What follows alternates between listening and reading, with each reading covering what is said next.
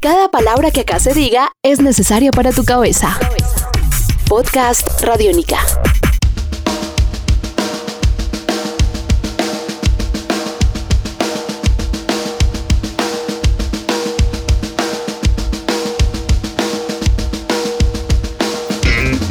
¿Con qué otros ritmos existe en Latinoamérica en este momento también? Afortunadamente para muchos, desafortunadamente para otros puristas. Ustedes hicieron, digamos, esa fusión o esa mezcla de manera consciente. ¿Con qué tipo de géneros dijeron, esta cueca suena bien, este vals eh, pega por aquí? Mira, ahí como ya entrando a la labor como de ya más musical, netamente yo siempre investigo antes los ritmos que voy a ocupar para hacer la música, cosa de después de hacerlo tira, digamos, que no parezca lo que es realmente por ejemplo, el landó peruano, una música muy sabrosa, muy sabrosa, y nosotros la hacemos muy rockera, muy rockera. Entonces, y con un desarrollo de rock progresivo, una cosa nada que ver, pero eso, pero eso viene con respeto porque viene de, un, estudio. Por ejemplo, el vals, eh, yo cuando eh, hicimos, por ejemplo, el primer single que tenemos que se llama Corriendo en la Luna, Corriendo en la Luna, yo estaba armando un arreglo de un vals tradicional chileno, que es Valparaíso una canción a Valparaíso que tú debes conocer, el puerto principal, es una canción muy bonita. Y apareció un ritmo porque empecé a jugar con las corcheas, moverlas para acá, pum, apareció. Mm. Pero viene de la investigación de hacer eso, trabajar la cueca, claro, la cueca nosotros todos la asumimos como muy nuestra para nosotros. De hecho, para mí es más fácil cantarla que bailarla. O sea, yo no bailo. Trato de bailar, pero depende del vino, si está bueno o malo.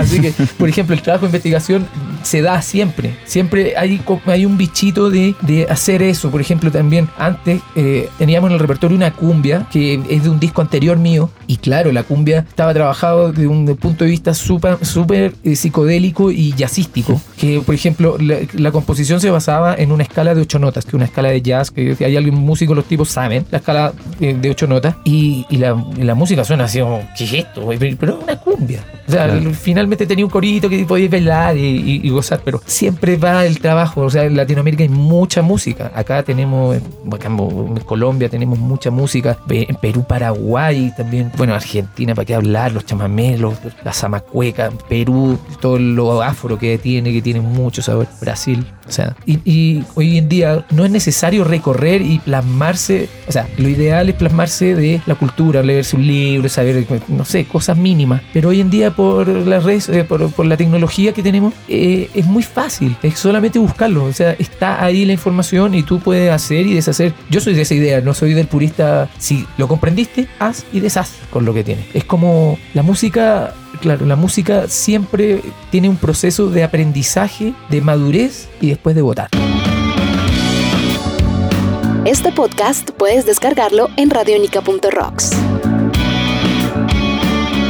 ¿Y creen que igual para eso es necesaria de la formación? Digo, existen muchos músicos empíricos que se acercan a la música desde otro lugar, pero en este instante, digamos, con lo que ustedes están contando, para poder lograr ese sonido de Nolana, en realidad tiene que existir una formación académica, si se puede decir, previa. Claro, sí, efectivamente, porque eh, si no sería un trabajo demasiado lento, muy, muy lento. De hecho, ya es lento porque como convergen tantas ideas de que la cueca, que esto, que el rock, que no sé qué, que no... Entonces llega un momento en que llega la forma y es muy importante la comunicación eh, como el metalenguaje o la comunicación técnica, de, que el acorde es así, de que la corchea es así, de que esto, de que esto, y, y eso es de escuela, básicamente. eso, eso básicamente ahorra tiempo. Es lejos, mucho, Sí, lo que dice Carlos es totalmente cierto, porque tú al mostrar un patrón que inventaste, no es necesario que el tipo no, o sea, es mucho más fácil. O sea, no es necesario que el tipo tenga que cantarse o repetírselo una vez más o te vaya A mí me ha pasado mm. también que he trabajado gente con que no es académica y que no sabe de, música, que te llama después en la tarde y te pregunta, oye Emilio, ¿y cómo era el ritmo?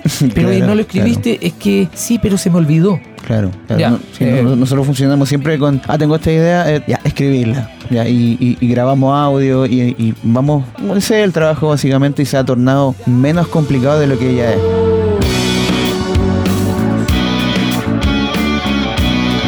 Estamos con Emilio y con Carlos de Nolana, agrupación chilena. Este primer trabajo discográfico lleva por nombre Eh, homónimo. Tal cual, el nombre de la banda. El nombre de la banda. Y- Ok. Y, nuestro segundo disco, que todavía no lo lanzamos, pero lo trajimos acá de regalo para toda la gente, eh, es una sesión que hicimos en vivo en una de las salas eh, que se llama la Sala Master. Que la Sala Master es una sala antigua donde grababa la orquesta en la radio. Cuando, la, cuando no habían MP3 ni nada de eso, habían orquesta y se hacían radioteatro y todo. Y en esta sala que nos facilitaron por un amigo en común y bueno, cosas del destino, eh, grabamos esta sesión y suena muy bien. Quedó, tenemos registro en vivo de ello, de, o sea, de vis- audiovisual y, y sí, y está bien, funciona muy bien. Hablando también como de la escena en la que están y del circuito que pequeño o grande se está creando en este momento en Chile o más bien reinventando. Existe como la época de las bandas chilenas que fueron influencia para Colombia, por ejemplo, bueno, Argentina, Chile, México. Eh,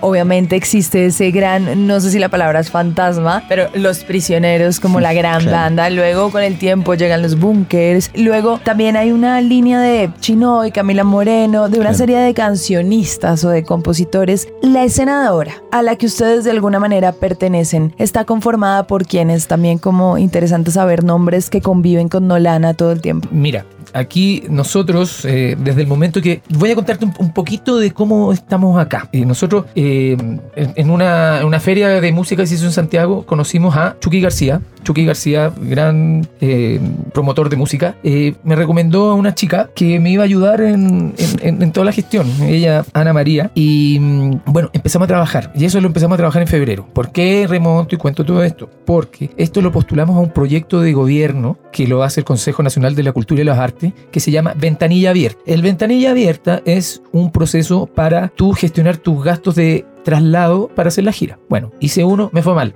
Después hice otro, sí, ahí lo hice bien. ¿Qué es lo que hice yo? También dándole vuelta cómo potenciar más mi proyecto que no solamente venir a tocar con Nolana y, y- y sacarnos fotos, no me interesa. Eso no, no es, no, no es el, el fin. Nosotros, yo me alié con una página rock que se llama, eh, una página web, perdón, que se llama iguanarock.com.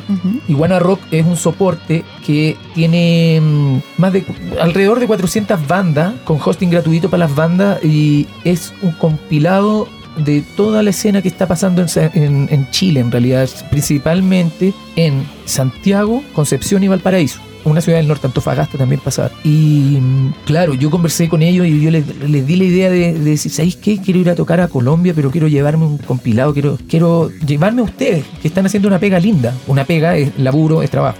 Eh, Están haciendo linda pega. Entonces yo hablé con Diego Lira, que es el, uno de los gestores, y Mauricio Parada, también los dos cabecillas del asunto. Y los tipos me quedaron mirando y se le pusieron los ojos brillantes. Entonces me apoyaron con el proyecto, también dio más resultados. Y sí, ahí logramos eh, hacer, eh, hacer redes. Finalmente todo se está moviendo así, es la tendencia mundial. Y nosotros trajimos el compilado que hizo Iguana Rock, que es justo lo que tú me estabas diciendo. ¿Cuál es la escena chilena? Acá está la escena chilena. El grupo Slava, aparecemos nosotros, Nolana, aparece Emana, Ovita Cuara, eh, son puras bandas nuevas que deben tener dos años, tres años como máximo y que suenan muy bien. En Chile se están haciendo muy bien las cosas en cuanto a producción de sonido. En, sacar un disco ya el asunto no es, eh, no es, no no es pega para nadie. O sea, como a lo que me refiero, es, no, no es un problema para nadie, mejor dicho. Entonces, el, el- el trabajo a hacer es este, es el de aliarse, el de armar redes y distribuirse y ser amigo con tu, con tu rival, digamos, que finalmente esta cuestión no es una carrera de... de- no, no, no hay Usain Bolt acá. Estamos todos ahí Claro, avanzando. hacia el mismo lado. Y claro, están las bandas, ponte tú, Frank White Canvas, que a mí me encanta esa banda, Los Cuervos del Sur que han venido acá a Bogotá. Tenemos, aquí en este compilado especialmente hay una banda que, o sea, hay, un, hay una separación de las músicas que uno, ellos le denominaron más cool y la otra más heavy. Entonces los heavy, heavy metal, más trash, que también hay mucho. Se, se ocupa mucho heavy metal allá. Y mira, con muchas de estas bandas nosotros hemos compartido escena, invitamos eh, cuando, no sé, nos conseguimos el House of Rock y- o cosas para tocar, escena, eh, Venus, y sí, y acá están. O sea, somos cercanos, estamos todos en la misma. Pues qué maravilla que estemos tan cerca, que Chile está tan cerca de Colombia. Eh, ya vamos como terminando esta entrevista, así que chévere que ustedes también se inviten a toda la gente a escuchar en las diferentes redes, en las plataformas, en donde pueden encontrar la música de Nolana, como invitar finalmente al público eh. Hola, somos Emilio y Carlos, eh, tecladista y baterista de Nolana. Los invitamos aquí a escuchar en Radiónica nuestra música. Estamos acá en Bogotá trabajando y mostrando nuestra música. Los dejamos muy invitados a que visiten nuestras redes sociales y busquen Nolana Música en Google y vamos a estar ahí muy eh, felices de atenderlos y, que escuchen nuestra música. Está toda disponible.